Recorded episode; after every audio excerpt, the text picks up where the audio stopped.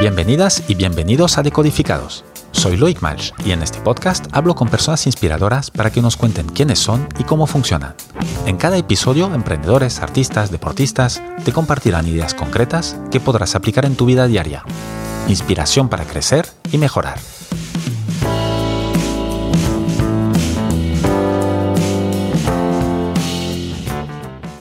Hola Cristian.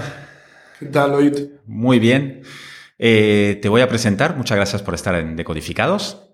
Muchas gracias a ti.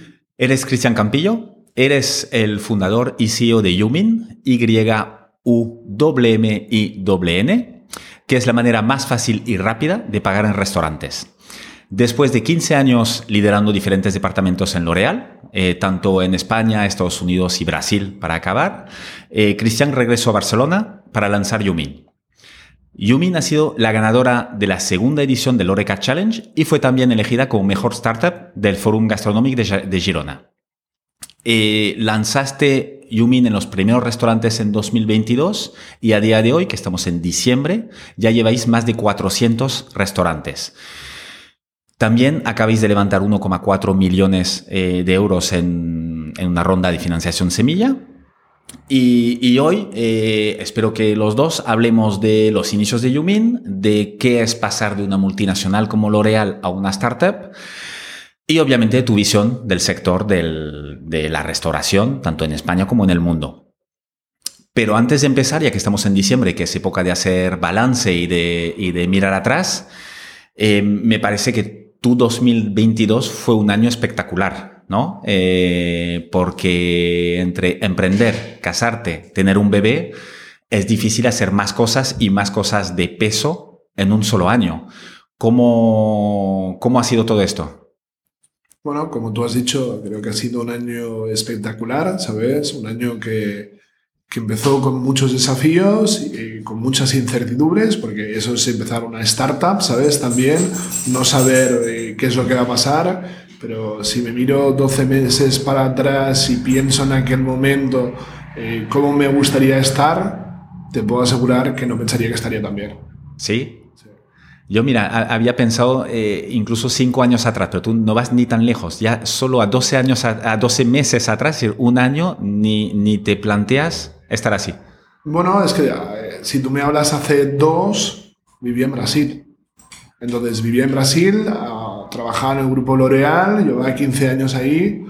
Eh, en ese momento estaba también eh, desarrollando la idea, ¿sabes? Pero en ese momento no sé ni dónde hubiera ido a parar, porque si hubiera ido con el grupo L'Oreal, podría haber acabado en un país de Asia, por ejemplo, ¿sabes? Y el hecho de tirarme a la piscina, que obviamente es difícil, lleva su proceso familiar, personal, interno, eh, hizo que tomara una de las mejores decisiones de mi vida. ¿Y cuál ha sido? ¿Volver aquí y lanzarte? Ha sido básicamente salir de la zona de confort, ¿sabes? Y emprender. Y eh, a día de hoy, después de 15 años trabajando en una multinacional en la que he aprendido muchísimo, esta parte de aprender eh, me estoy construyendo a mí mismo y estoy viendo algo que es como si fuera un máster que no hubiera podido hacer en ningún momento estando en una multinacional, que es hacer algo desde cero, crear mi legado y eh, además, pues mi imagen de marca, quieras o no, porque esto no solamente es Yumin, también tiene una, un, toque personal de, de Cristian y de todo el equipo que estamos consiguiendo pues dejar una mancha, ¿sabes? Eh, en un sector que es gigante, que es la restauración, y que bueno, eh, donde la palabra digitalización se escucha hablar mucho, está quemada, el otro día me decían, pero realmente habían pocas cosas que se estaban haciendo, ¿sabes? Ahora cada vez más por el tema del COVID y a día de hoy, pues cuando nosotros vamos a pagar a un restaurante, eh, no hay nada que me orgullezca más que un amigo mío me manda un mensaje, Cristian, he ido a pagar a un restaurante y he pagado con Yumin. Es como, ¿sabes? Esto... Este es Moca. Sí, esta es... Eh, bueno, mi mascota ha venido, viene con todas partes a, todos lados conmigo eh, es una Shiba Inu y bueno, eh, me la traigo a la oficina. Eso era uno de mis sueños, eh, también tengo que reconocer. Ah, sí, por eso, no, por eso dejaste L'Oreal, ¿no? ¿No te la dejaban llevar ahí? Okay. No, no, no, no. Pero sí que fue una de las razones por la que cuando decidimos cambiarnos de las oficinas donde estaba la aceleradora aquí, que estamos al lado de mi casa, quería una oficina al lado de casa, por dos razones. Uno, porque sé que emprender es difícil, son muchas horas y cuanto más cerca de mi mujer y mi hijo, pues mejor. Pero luego también el hecho de poderme llevar a la perra y tenerla de esto, tenerla pues cerca, ¿sabes? La mascota de todos. Ya es la mascota de todos, ya es la mascota de Yumin, ¿no? Aparte, doy fe que es muy bonita y, ya puede ser mascota de la empresa ya. Cristian, explícanos qué es Yumin, porque yo he hecho una muy breve introducción, em, eh, pero brevemente dinos, bueno, más, eh, más en, en, concreto, qué permite y qué resuelve, que es una de las grandes fricciones del mundo de la restauración. Pues mira, te voy a explicar primero qué era Yumin, ¿sabes? Yumin lanzamos en, 2021, de hecho, la primera versión, cuando todavía trabajaba en L'Oreal. Era una carta digital donde se podía pedir y pagar. Entonces, en ese momento, cuando lanzamos esto y llegamos a estar en unos 40 restaurantes en la zona de Barcelona, lo que nos dimos cuenta es que el restaurador, la parte del pedir, le daba un poco de miedo, ¿sabes? Le daba miedo perder el contacto con el comensal, los flujos de pedidos a la cocina, y lo que nos decía es, lo veo para un tipo de negocio determinado, a lo mejor para el mío también, pero más adelante, cuando pierda este medio, pero lo que nos decía es que en ese momento el pago era algo que le gustara que le ayudáramos. ¿Por qué? Porque si una cosa ha cambiado también eh, el COVID, es que ha hecho que con el COVID muchos restaurantes se cerraron, con lo cual gran parte de la gente que trabajaba en el mundo de la restauración en ese momento se tuvo que buscar la vida y luego no volvió a la restauración. Hablamos aquí sobre todo de camareros. Entonces, ¿qué es lo que hay? Es una falta de mano de obra de camareros. Y nos decían que este proceso que es administrativo y que no aporta valor, que le buscáramos pues una manera de hacerlo. Entonces nosotros lo que hicimos fue pivotar del pedir y pagar al pagar. ¿Qué es Yumin? Es eh, una web app. ¿Qué significa una web app? No hay que bajarse ninguna aplicación. Escaneas el código QR que ya estamos acostumbrados todos en el propio restaurante, puedes ver la carta, le pides al camarero de manera tradicional, la diferencia está en que el momento en que tú quieres pagar, pues puedes ver tu cuenta a tiempo real y pagar hasta en 10 segundos. A la hora de pagar, si somos cuatro en una mesa, cada uno puede pagar lo suyo de una manera súper rápida, puede pagar por plato, por manera equitativa, por importe. Te dan todas estas opciones ya por defecto. Es decir, tú vas escogiendo, no tienes que hacer cálculos, le tienes que decir qué quieres y te calcula todo.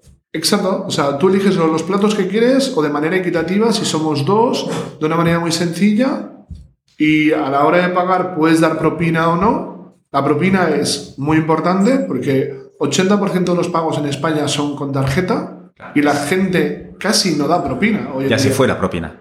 Entonces ya se está yendo, ¿sabes? Entonces, a día de hoy, dos de cada diez personas le da propina cuando se paga con tarjeta. Con Yamin es una de cada dos. ¿Por qué? Porque lo preguntamos al comensal de una manera muy nice, ¿sabes? Si está a gusto con él, si le ha gustado el servicio y si quiere dejar una propina. Y luego a la hora de pagar es un pago sin fricción en segundos, porque tú puedes pagar con Apple Pay, con Google Pay, eh, en el que es un clic. Si lo que tengas tú integrado en tu móvil. Correcto. Si lo tienes Apple Pay o Google Pay, es un clic. Si no, puedes poner tu número de tarjeta, que la puedes escanear o la puedes guardar para las siguientes veces. Y ahora, la gran, gran, gran novedad que viene es Bizum. Vamos a ser los primeros del mercado en trabajar a nivel de food tech, en la restauración, con la posibilidad de que se pueda pagar con Bizum. ¿Cómo será? Le darás a pagar Bizum, te saltará para que pongas tu número de teléfono y le pondrás, y esto es como un Bizum, se hará automáticamente, pa, y una vez has pagado, ya has pagado la cuenta o ya has pagado tu parte. El restaurante, ¿cómo sabe que ha pagado? Porque la mesa que estaba en rojo, si se ha pagado todo, se pone en verde. Si ha pagado una parte, pues eh, faltará que paguen las otras personas. No significa pagar con jamming que todo el mundo tenga que pagar con Yamin, habrá gente que querrá pagar con cash. Ah, puedes incluso dividir la cuenta entre Yamin, cash y todo. De la manera que cada uno quiera. El objetivo es hacerle la vida más fácil al comensal en función de lo que esa persona quiera, ¿sabes? Pero esto es brutal, porque mira, yo este fin de, ni más tardar que este fin de que estaba en un chiringuito en el Masnou, hemos estado casi más tiempo esperando la cuenta que los platos de ello, que las cervezas. Y esto siempre, siempre, siempre en todos los restaurantes es un gran, para mí es uno de los mayores retos de la parte administrativa y que no aporta valor el restaurante, que tú puedes haber tenido una experiencia muy buena durante toda la comida y si, esperan 10 minutos en traerte la cuenta, luego 5 más en traerte el TPV eh, y ya te, te vas cabreado sin ningún sentido, pero por una cosa que ni, ni es su negocio. Lo cual para, para mí, yo ya estaba pensando mucho en esto este domingo y mira, si tuviera Min sería mucho más, ya, ya estaríamos fuera. Correcto. ¿Y qué gana el restaurante además de un consumidor como tú contento? Gana que a lo mejor hay gente esperando para entrar en esa mesa. es más, más rotación. Exacto. ¿Qué es lo que gana además? Que si los camareros consiguen ganar más propinas en un mercado donde hay una falta de camareros y hay una falta de compromiso, ¿sabes? El camarero estará más contento porque ganará más dinero en ese restaurante que tiene Yumi. Sí, sí, no, son, son todas ventajas. ¿Cómo, se te ocurrió esto? ¿Y cuándo? El cuándo fue en el 2016, la primera vez. Hace tiempo. El, la o sea, la idea de Yumi en 2016. El pago en el 2021. Ah, ok. Porque la idea de Yumi eran varios cosas en las cuales había el pedir y pagar, había un tema de lista de espera para restaurantes, una serie de funcionalidades que creo que son necesarias y que más adelante podremos ayudar a implementarlas. Pero eh, en 2016, ¿por qué? En el 2016 yo vivía en Miami. Entonces yo trabajaba para el grupo L'Oreal y en ese momento era responsable de Latinoamérica, luego pasé a ser responsable de toda América y me pasaba mucho tiempo, ¿sabes? Viajando durmiendo en hoteles, comiendo en restaurantes. Entonces, en ese periodo que comía, cenaba en restaurantes, eh, tanto desde Canadá hasta Argentina, eh, lo que pasaba es que veía las mismas ineficiencias en todos los países. Y me preguntaba, ¿cómo puede ser que una industria tan grande como la restauración no haya resuelto el problema de la eficiencia, ¿sabes? no miraba solamente funcionalidades, sino tema de eficiencia a la hora de pedir y a la hora de pagar. Eso es lo primero que me pasó por la cabeza. Entonces, en el 2016 empecé a investigar, hablé con algunas empresas de startups de Silicon Valley que tenían que relación con el pedir y pagar en bares, otras de UK, de pubs, y lo que me di cuenta es que esas empresas que habían conseguido gran cantidad de dinero, luego no habían funcionado. Y hablando con uno de los CEOs, básicamente recuerdo que lo que me dijo es que la tecnología no estaba preparada en aquel momento, la restauración tampoco y el comensal tampoco. Vamos, que no era el momento. La idea era buena, solucionaba un tema, pero no, no, no, era, no era el momento. Es que a veces tú puedes tener la solución increíble, pero si no es justamente el momento, no va a funcionar. Y de hecho soluciones como Yami han nacido antes, pero aunque no era el momento, se han muerto. ¿sabes? Esa es la, diferencia.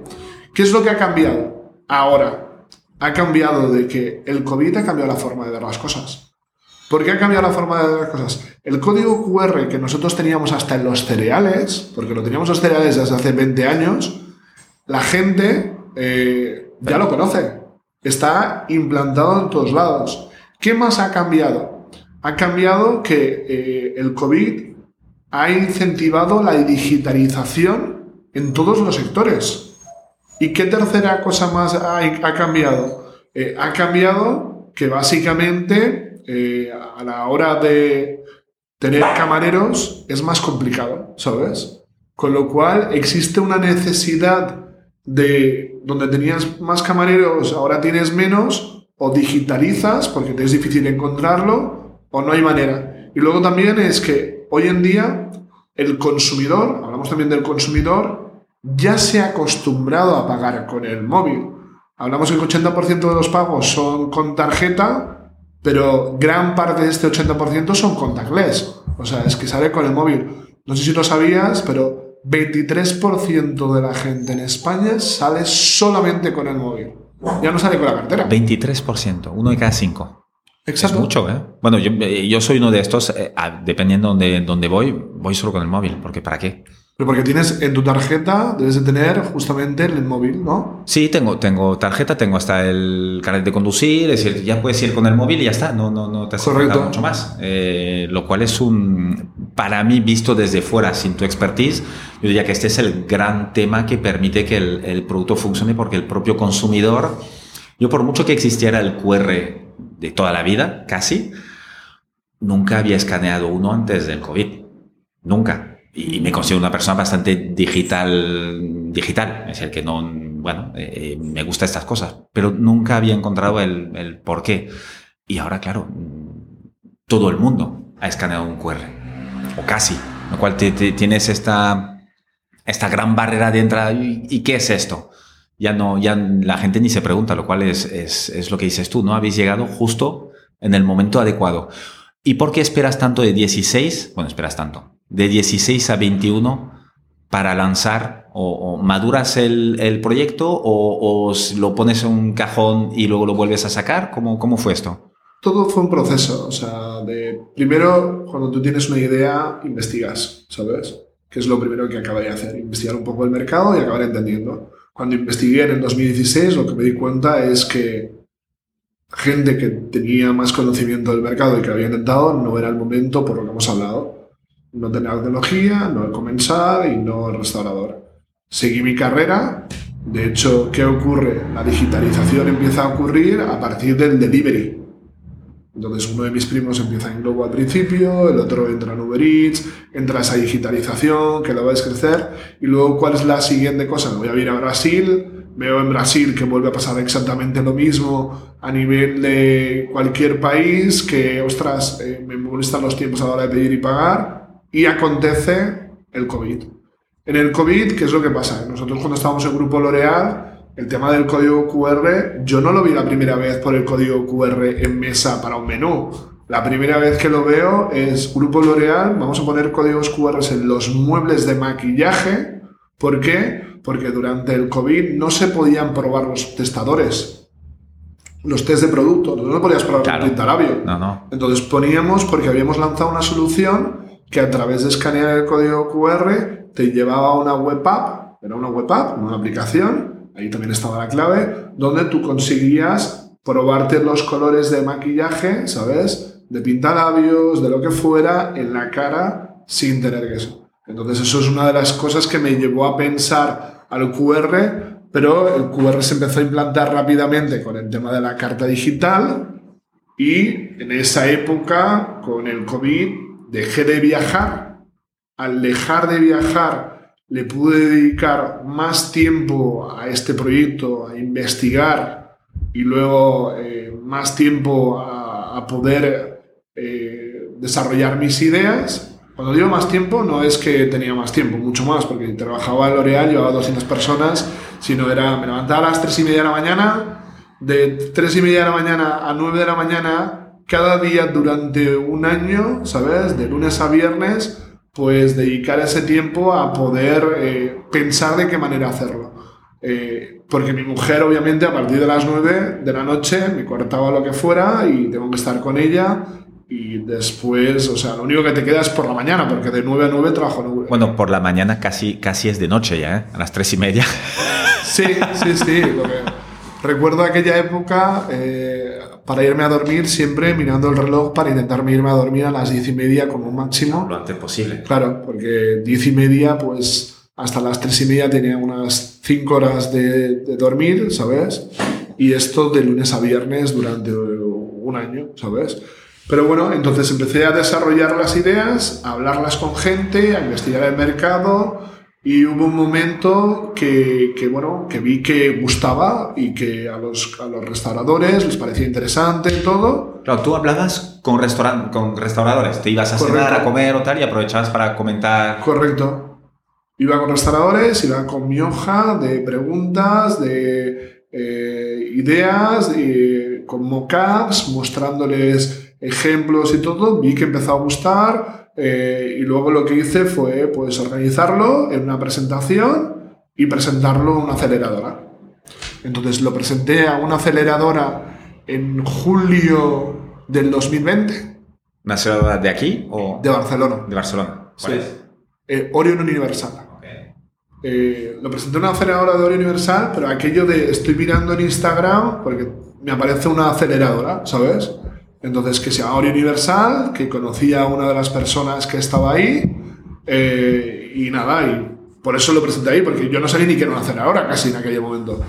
Entonces, lo presenté, le gustó el proyecto, y lo que vi muy interesante de trabajar con ellos al principio en aceleradora es que me daban el coaching para ayudarme a entender cómo emprender, porque yo sabía de Grupo L'Oreal, pero de emprender y montar algo de cero, pues no tanto, ¿sabes?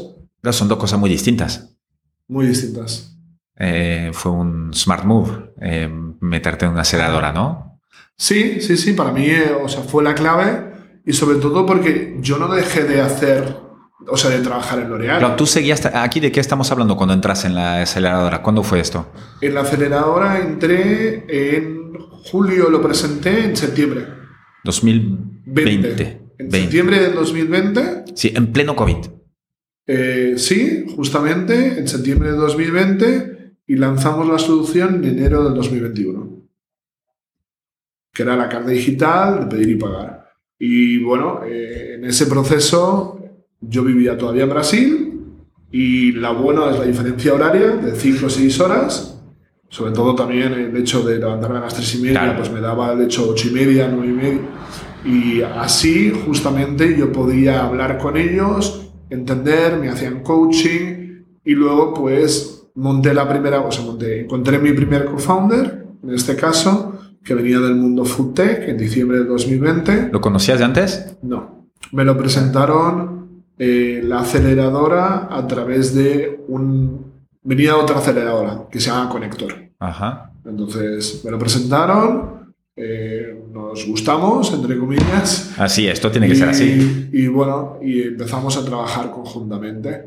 Y luego vino el segundo, que viene del mundo de la restauración, eh, de, venir de Uber Eats, y que empezó al principio part-time, ¿sabes? Con nosotros. Porque tú en esta época todavía estabais los dos, eh, cuando empieza tu primer co-founder, ¿tú sigues trabajando en L'Oreal? Yo no dejé L'Oreal hasta julio del 2021. Vale, estás un año trabajando eh, dentro de la aceleradora. Ah, no, 2020, 2021, claro, dos años. O sea, 2020 empiezo en septiembre de 2020 a trabajar con la aceleradora y en julio del 2021 eh, un año después, Dejo, o sea, llego a España, para que te hagas una idea. Yo eh, lanzamos en enero de 2021 la solución de pedir y pagar. En el mes de marzo nos damos cuenta de que eh, esto de que nosotros creemos que esto es el futuro, pues a lo mejor es el futuro, pero no ahora. Pero no es el presente. hay una cosa que se me queda grabada en la mente muy rápidamente, que es equivócate rápido, ¿sabes? Eh, y pivota rápido, ¿sabes? Entonces pensé, ostras, no ha traccionado lo que yo pensaba en tres meses, tengo que pivotar, ¿sabes? Habíamos invertido en ese momento 60.000 euros en el primer MVP. Fondos de la aceleradora, propios, family, friends, propios. Yo invertí 100.000 euros al principio y de esos 60 lo tiramos a la basura, literal, ¿sabes? y eh, empezamos a pivotar a la solución de pago a partir del mes de abril. ¿Cómo empezamos Muy a rápido, pivotar? ¿eh? Sí, ¿cómo empezamos a pivotar la solución de pago? Primero, eh, aprendiendo de nuestros errores. Nosotros cuando empezamos a trabajar con el estudio de desarrollo primero, una de las cosas que le dijimos es quiero un pedir y pagar. Una carta digital y un pedir y pagar. Y claro, eh, me enseñaron algunos mockups, algunas cosas, pero lo que hicieron no era ni mucho menos lo que me hubiera gustado, ¿sabes? A mí. Entonces, teniendo en cuenta eso, una de las cosas que aprendí es la importancia de tener un UX UI, ¿sabes? Entonces, un UX UI, me refiero, es desarrollar los mockups de cada una de las pantallas Eh, es decir, no, no, no solo desarrollar una primera idea, sino que dar todos los pasos para que tú puedas decir, oye, esto sí, esto no. Básicamente, más o menos eso, era a partir del mes de abril busqué eh, UX UI para desarrollar todas las pantallas y luego buscar un estudio de desarrollo que ya le viniera con quiero esto, ¿sabes? Y no como en la primera etapa que era quiero un pedir y pagar, casi, ¿sabes? Porque ahí, con que no habías llegado a pensar cada una de las pantallas, cuando lanzamos la primera versión, tuvimos que hacer muchos cambios y muchos cambios es mucho coste. O sea, el diablo siempre está en los detalles. Es muy fácil. Quiero un pedir y pagar. Sí, Exacto. Cuando empieza a, a, mirar cada una de las pantallas es cuando se... Exacto. Entonces, el haber hecho así, pues me nos permitió tener más claro dónde queríamos llegar, ¿sabes? Y cómo y luego lo que queríamos hacer era buscar eh, un estudio de desarrollo que le gustara el proyecto y que apostara por nosotros. Porque el primer estudio de desarrollo con el que habíamos empezado a trabajar no me había gustado nada y lo había buscado... Eran de aquí de Barcelona. Sí, eran de aquí de Barcelona, pero no me había gustado nada, no los había elegido yo. Y el segundo, pues lo elegimos nosotros, nos gustó y empezamos con ellos sabiendo de que... Eh, bueno, le gustaba el proyecto, o sea, invirtieron ellos y quedaba, quieras o no... Eh, ellos fueron, son accionistas del proyecto. Correcto. ¿Cómo, se llaman ellos? Eh, ellos se llaman Extremis. Extremis. Entonces, ellos invirtieron en el proyecto, con lo cual, quieras o no, entre cualquier inversor, el estudio de desarrollo ha invertido en el proyecto ya es un punto positivo. Eh, pero es un compromiso suyo también más fuerte. No es solo cliente-proveedor. Correcto, tiene más interés en desarrollarlo. Entonces, eh, en esta segunda etapa era, empezamos con ellos, pero luego buscamos nuestro equipo. Pero para buscar el equipo tenía que dejarlo real. En el mes de mayo definí, digo, no puedo seguir más tiempo así, trabajando... Eh, pues me va la salud ya. Exacto, sí, no puedo seguir más tiempo trabajando así. Eh, tengo que tirar a la piscina, puse una excusa Grupo L'Oreal, ¿sabes? De eh, X para que me acabara la expatriación, eh, con que era responsable, un C-Level me piden tres meses eh, y en el mes de julio me vuelven a España. Entonces, cuando me vuelvo a España en el mes de julio, decido dejar el Grupo L'Oreal justamente para enfocarme ya 100% en este proyecto. Entonces, lo primero que hago es buscar un CTO. Porque... Porque en este momento sois dos. tres. Tres. Los tres ya estáis dentro. Somos tres personas, pero hay que buscar un CTO. Entonces, el para CTO... desarrollar desde dentro. No, para coger lo que estaba desarrollando el estudio, lo que iba a empezar a desarrollar el estudio de desarrollo. Porque el estudio de desarrollo empezó a desarrollarlo en el mes de agosto. Ah. Pero yo lo que quería era buscar un CTO que sabía que ese proceso es difícil y el CTO es una pieza clave. No quería buscarlo desde la distancia, quería buscarlo desde la cercanía, encontrar a esa persona y luego con esa persona definir si era complementario al estudio de desarrollo, porque obviamente yo no sé a nivel de esto, o qué es lo que quería hacer, poner su equipo propio.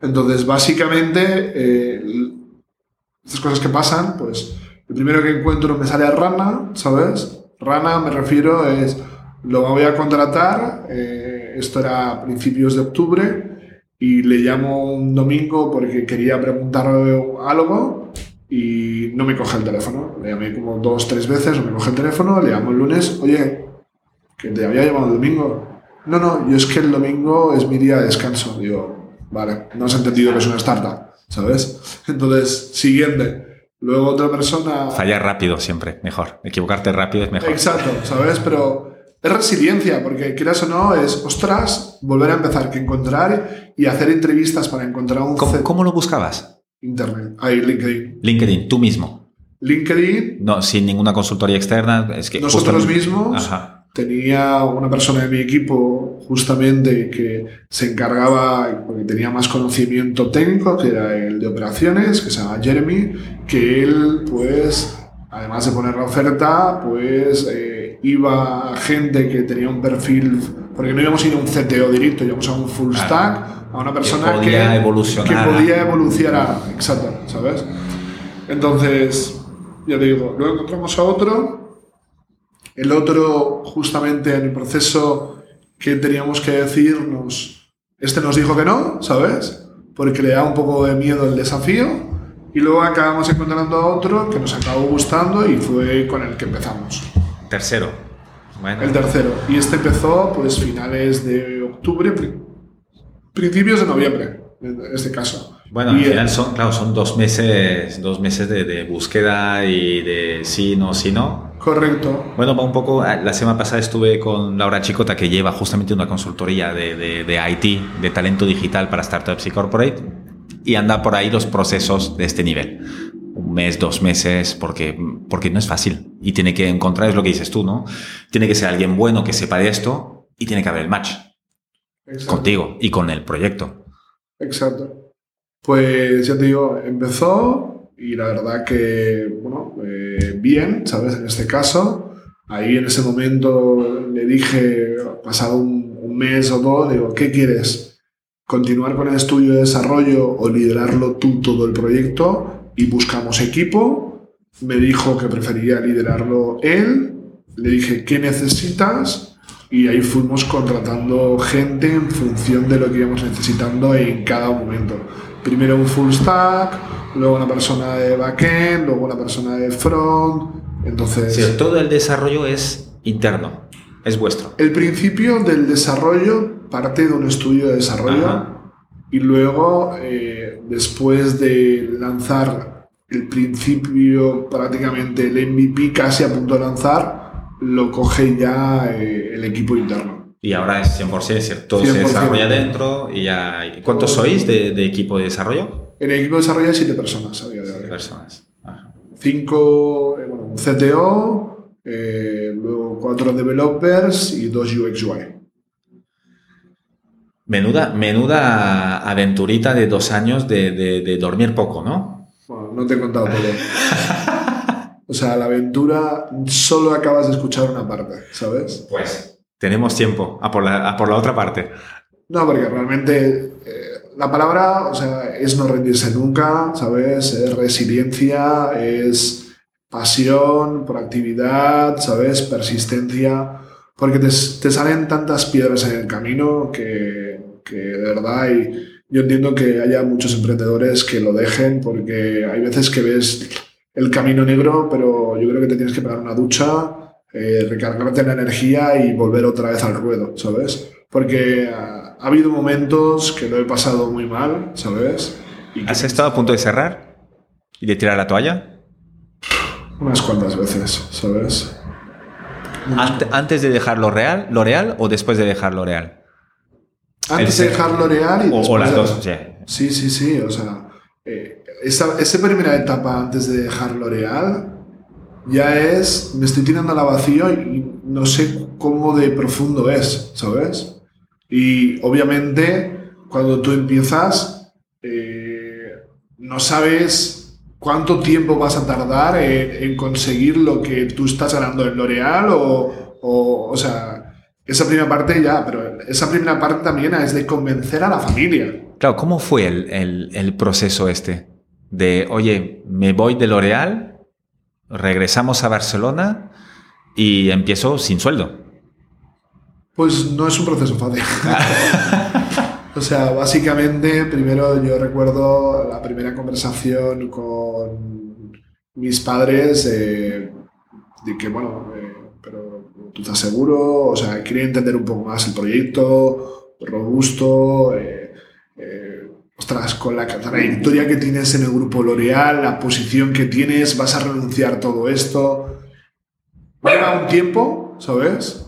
Y luego también es decir, ostras, eh, pero es que en este momento todavía no estoy casado, no tengo hijos. ¿Qué es, ¿Qué es un año en una persona? ¿Sabes? Eso es lo que yo me decía a mí mismo y le decía a todo el mundo. ¿Qué es un año en una persona? O dos. Vivimos, si todavía en 80 años, entonces, un año o dos años en el que tires a la piscina y te reinventes, pues a lo mejor es una oportunidad para ver las cosas de otra manera y hacer algo. Y eso, ¿sabes? Aquello, Connecting the Dots, te llevará a otro lugar que no saliendo de nuestra zona de confort. Entonces me costó convencer un tiempo. ¿Te costó convencerte a ti mismo primero? Por supuesto. ¿Quién fue lo más difícil de convencer? ¿Tú o el entorno? Yo creo que obviamente a uno mismo, ¿sabes? El entorno hay que convencerlo, pero al fin y al cabo si te quieren te apoyarán, ¿sabes? Y si tú lo vas a hacer, pues ya lo harás. Eh, mi mujer, bueno, que era mi novia en ese momento, que vivía conmigo en Brasil, pues al principio incluso lloros, ¿sabes? De, porque claro, yo soy un poco radical y decía, cariño, no vamos a ir a poder ir a todas las bodas, no vamos a poder viajar, no vamos a hacer esto, porque vamos a pasar de este ritmo de vida aquí a, este. Además, hablando de un expatriado de muy buena posición en Brasil o tal, viviendo en una burbuja, Exacto. a volver aquí de startup de, casi sin sueldo, el cambio eh, radical. es radical. Sí, es la piscina vacía, lo que decías tú. Entonces, yo ponía las cosas muy radical, pero muy baja, pero también por explicar, ¿sabes? En este caso, de, para que lo entendiera un poco, porque si no, a la gente no, no acaba entendiendo. Eh, y nada, eh, la realidad es que eh, convencerme a mí mismo pues fue duro, llevó un tiempo, pero lo que me convenció, ya te digo, vuelvo a lo mismo. ¿eh? Perdonad que tengo aquí esta que quiere salir a pasear. Eh, lo que me costó más a mí mismo fue el hecho de decirme, ¿qué es un año de mi vida? ¿O qué son dos? ¿Sabes?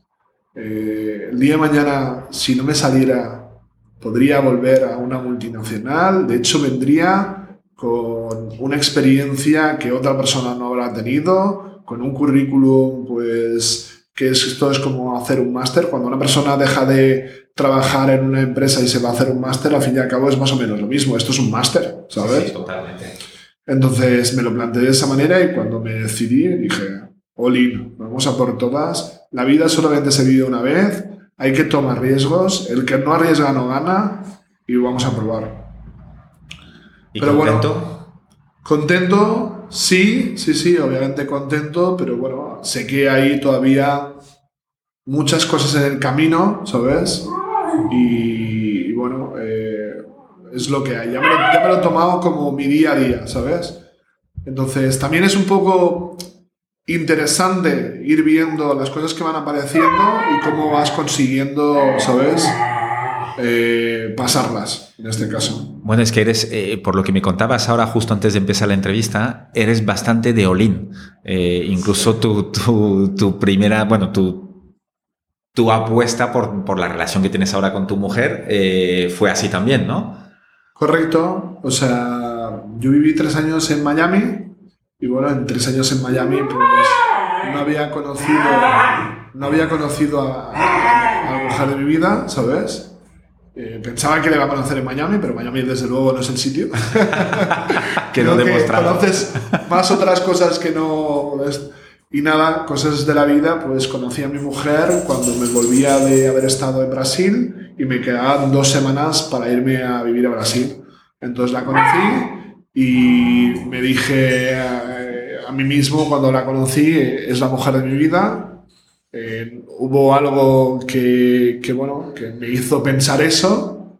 Estuvimos dos semanas juntos en Brasil y luego de allí, pues ella se iba, curiosamente también, a vivir a París si los dos os conocéis en Miami y a los dos, decir, el mes siguiente cada uno está viviendo, Exacto. uno en Brasil, otro en Francia. Exacto. Y tengo la suerte de que nada más llegar a Río de Janeiro, a la semana me tengo que ir a París para las jornadas mundiales. Llego a, a, a París justo dos días después de que acababa de llegar ella a vivir a París. Nos quedamos diez días ahí juntos eh, y bueno, ahí me planteo de que, que all otra vez, bueno, otra vez como primera vez en este caso. Eh, y nada, eh, cada dos semanas, jueves por la tarde-noche, desde Río de Janeiro, me cogía un vuelo a París. ¿Trece horitas? Sí, más o menos una, unas cuantas horitas. Y me iba el domingo por la noche a las 11 de la noche y llegaba el, el lunes eh, directo a la oficina, que a veces me daba tiempo de pasar por casa y ducharme y a veces no. Y esto desde el mes de mayo del 2018 hasta diciembre, hasta que conseguí convencerla pues que se viniera a vivir conmigo. ¿Cuál resiliencia y apostar fuerte? Sí, sí, sí, me salió bien. Fue pues uno de mis mayores logros, ¿sabes? En este caso. Así que nada, muy contento, muy contento.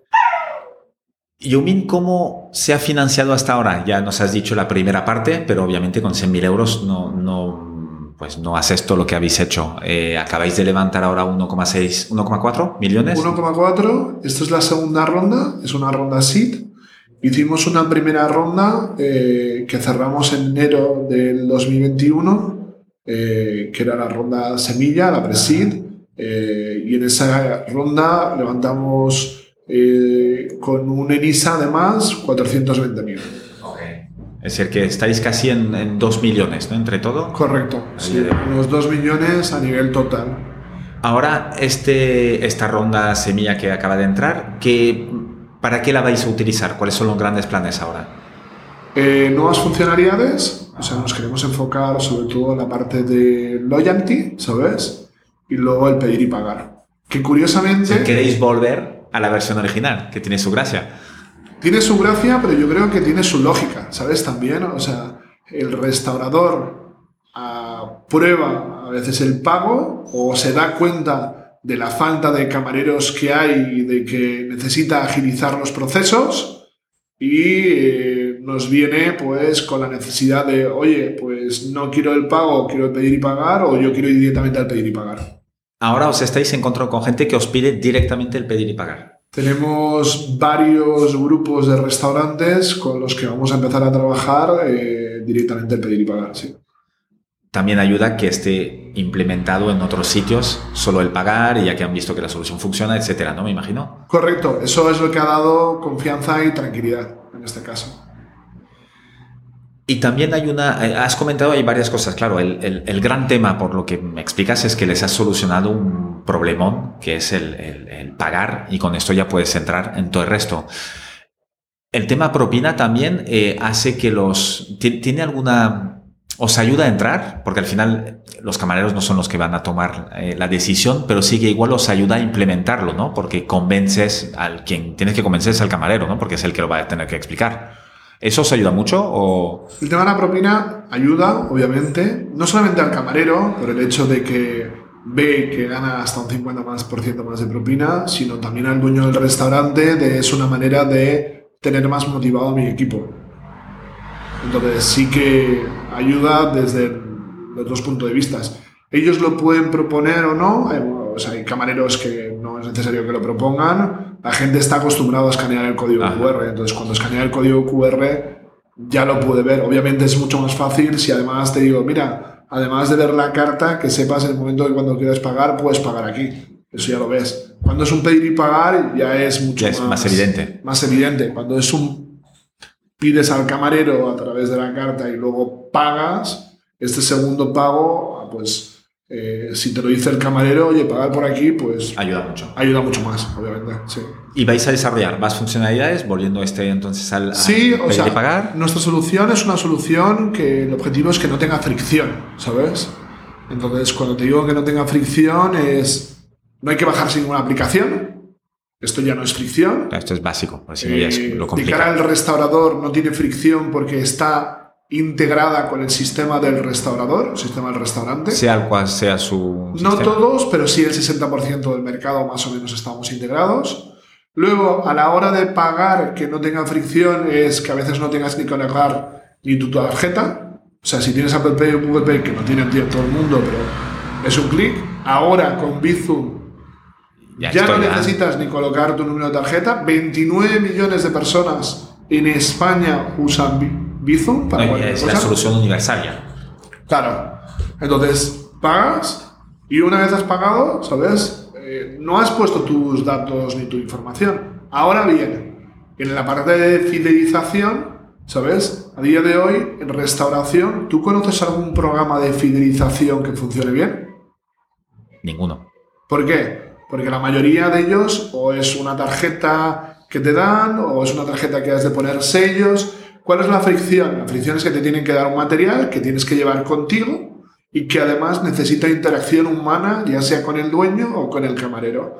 La diferencia de Yumin es que tú pagando con la solución, una vez pagues, si el restaurante es asociado a Yumin y tiene cashback, imagínate un 10% de cashback, pagas 20 euros, ganas 2 euros de cashback. A la hora de este restaurante, digamos. A la hora de, una vez cuando has hecho el pago, te dice, acabas de ganar 2 euros de cashback para la próxima vez que vuelvas a este restaurante o a este grupo. Si los quieres, tienes que darle lo quiero y en ese momento te registras y los guardas. Vale, no es necesario, solo te registras si tú quieres. Si, no, si tú quieres, pero el registro también es un registro muy fácil. O sea, muy fácil es, te das de alta con un clic. Con un clic, ¿por qué? Porque si tienes Facebook o tienes Google, pues te das y ya está. Y ya te lo guardas para la siguiente vez que vengas. Pues oye, no está nada mal ir a un restaurante y tener dos euros, pero aquí, eh, ¿dónde está el truco, entre comillas? El truco es el comensal gana, pero el restaurador gana todavía mucho más. ¿Por qué? Porque el restaurador, yo cuando te haga tir porque tienes dos euros, esto, tú no vas a ir a comer solo. Vas a ir a comer seguramente con tu familia, que son tres personas más. Eh, vas a comer ahí y vamos a hacer que a lo mejor que por dos euros yo te recuerde que, que ostras, ven a, a, disfrutarlo aquí. Te conviertes en un embajador. ¿Podéis enviar eh, o está previsto enviar pues mensajes push o algo así justamente para recordar esto? Oye, tienes un sueldo, un saldo de, yo qué sé, 15 euros de cashback en el grupo tal. Es una web app y todavía en una web app no lo hemos planteado, hacer push notifications, pero sí que lo haremos eh, a través del mail, ¿sabes? Una newsletter en el que obviamente eh, te explicaremos pero el objetivo es que el comensal hoy en día descubra el restaurante en el restaurante, ¿sabes? Y luego, sabiendo que tiene este cashback, eh, la persona vuelva. Pero obviamente eh, hay un objetivo también más adelante de recordar. ¿Y el tipo de restaurantes que tenéis? Eh, ¿Son todo tipo de restaurantes? ¿Es más pues de menú o cómo? ¿Qué es el tipo de cliente vuestro? Son todo tipo de restaurantes, o sea, nosotros nos basamos en restaurantes de, al principio con el tema del pago es de sentarse en mesa, ¿sabes? Ajá. Sentarse en mesa, pides al camarero y pagas, pero ahora que estamos lanzando el pedir y pagar, eh, vamos a otra tipología, ¿sabes? También, que es aquel restaurante, yo no sé, aquel sitio de poques. Eh, donde tú pides en el mostrador, o aquel sitio de hamburguesas donde pides y te lo sientas en una mesa, ¿sabes? O si no, también eh, un sitio de terrazas donde tú pides, podrías pedir y pagar fuera en la terraza. Eh, entonces estamos ampliando. Lo que sí que nos interesan son eh, restaurantes que tengan un flujo de rotación interesante. ¿Por qué? ¿Cuál es el modelo de negocio, Yumin? Es un fee por transacción. Ok. Es decir, como, como, como los bancos, como la tarjeta de crédito, vamos. Sí, de hecho es muy parecido, vamos, básicamente. Nosotros eh, al día siguiente cobra con el datáfono, al día siguiente cobra con Yumi, ¿sabes? el mismo modelo que un datáfono. El mismo modelo que un datáfono. ¿Y cuánto cobráis? Si se puede. Sí, nosotros cobramos 0.9% por transacción. Un poquito más que una tarjeta. Un poquito más que una tarjeta, sí, correcto. Y les vale, y, les sigue, claro, es eh, al, restaurante, al restaurante les sale a cuenta. Bueno, ya tienes 400 eh, para mostrar un botón. Al restaurante sí le sale a cuenta porque gana eficiencia, ¿sabes? A la hora de, realizar los pagos, que le ayudará a mejorar la rotación. Gana más propina a sus camareros, que consigue tenerlos más motivados. Al mismo tiempo, si el camarero dedica menos tiempo al pago, le puede dedicar más tiempo al, al comensal y venderle más, o sea, aumenta el ticket medio. Eh, una de las funcionalidades que tenemos es el tema de que cuando la gente paga con Yamin puede hacer un review y este review El restaurante, si tiene la funcionalidad de review, incluso puede dar la oportunidad que lo mande a Google directamente. Sabemos de que 6 de cada 10 personas a la hora de ir a un restaurante se miran los reviews, con lo cual a mejores reviews consigues aumentar el tráfico de gente en tu restaurante. Claro, perfecto. Cuando... mm, ¿Qué aprendiste de L'Oreal que te sirve mucho ahora? De lo que tendrías que destacar. La gestión de la complejidad. ¿Sí? De la complejidad en general, de recursos humanos, de un proyecto. Yo llegué a tener, cuando estaba en Brasil, 13 personas al hobby. Directas. 13. 13. ¿Y, y luego esto bajaba a cuántas personas? Tenía unas 190, 180. 200 personas a cargo tuyo, de las cuales 13 directamente. Exacto. Entonces, esa gestión de cómo gestionar 13 personas de debajo tuyo, eh, para mí ha sido la clave. Porque es lo que me permite en una startup pues, poder mirar los distintos departamentos y tenerlo más o menos controlado. Y cuando llegaste a Brasil, porque fue un salto, ¿no? El pasar de Miami a Brasil, eh, llega, ya entrabas a llevar todo el país con L'Oreal. Correcto. ¿Que, que fue un salto fácil? ¿Fue...? No, No. un desafío más. O sea, Sí. fue tirarme a la piscina, eh, no hablaba portugués, No, para empezar. Llevaba justo antes de la visita del presidente mundial de L'Oreal, ¿sabes? Que era en el mes de julio, ¿sabes? Yo llegaba en el mes de mayo y, bueno, había que conseguir, había que conseguir resultados, ¿sabes? En ese caso. Bueno, en un par de meses no, no es muy fácil. No, no, no, no, y no, no, no fue fácil. De hecho, una de las cosas que, que ahí aprendí más es de inteligencia emocional, ¿sabes? Ajá. En este caso. ¿Por qué? Pues eh, la cultura brasileña es una cultura muy compleja, ¿sabes? De hecho, dicen que es como la japonesa, ¿sabes? En este caso, eh, donde yo, por ejemplo, no me daba cuenta, nosotros europeos, a pesar de que somos más, ¿cómo te diría?, empáticos o cariñosos, eh, el brasileño no separa tanto lo profesional de lo personal. Nosotros a lo mejor lo conseguimos separar mucho más. El americano lo separa muchísimo más, ¿sabes? O el nórdico. Pero es que el brasileño no. Entonces yo lo que me di cuenta es que mi equipo no se me abría, ¿sabes? Eh, no me ganaba confianza, no me era transparente hasta un momento que hice con ellos eh, un, un, ¿cómo se llama ahora? Eh, una reunión en la que tuve con ellos, en el que, bueno, eh, hablamos las cosas claras, nos abrimos, ¿sabes? ¿Tipo team building? O, o- Sí, un team building, exacto. Esto me salía la palabra, un team building.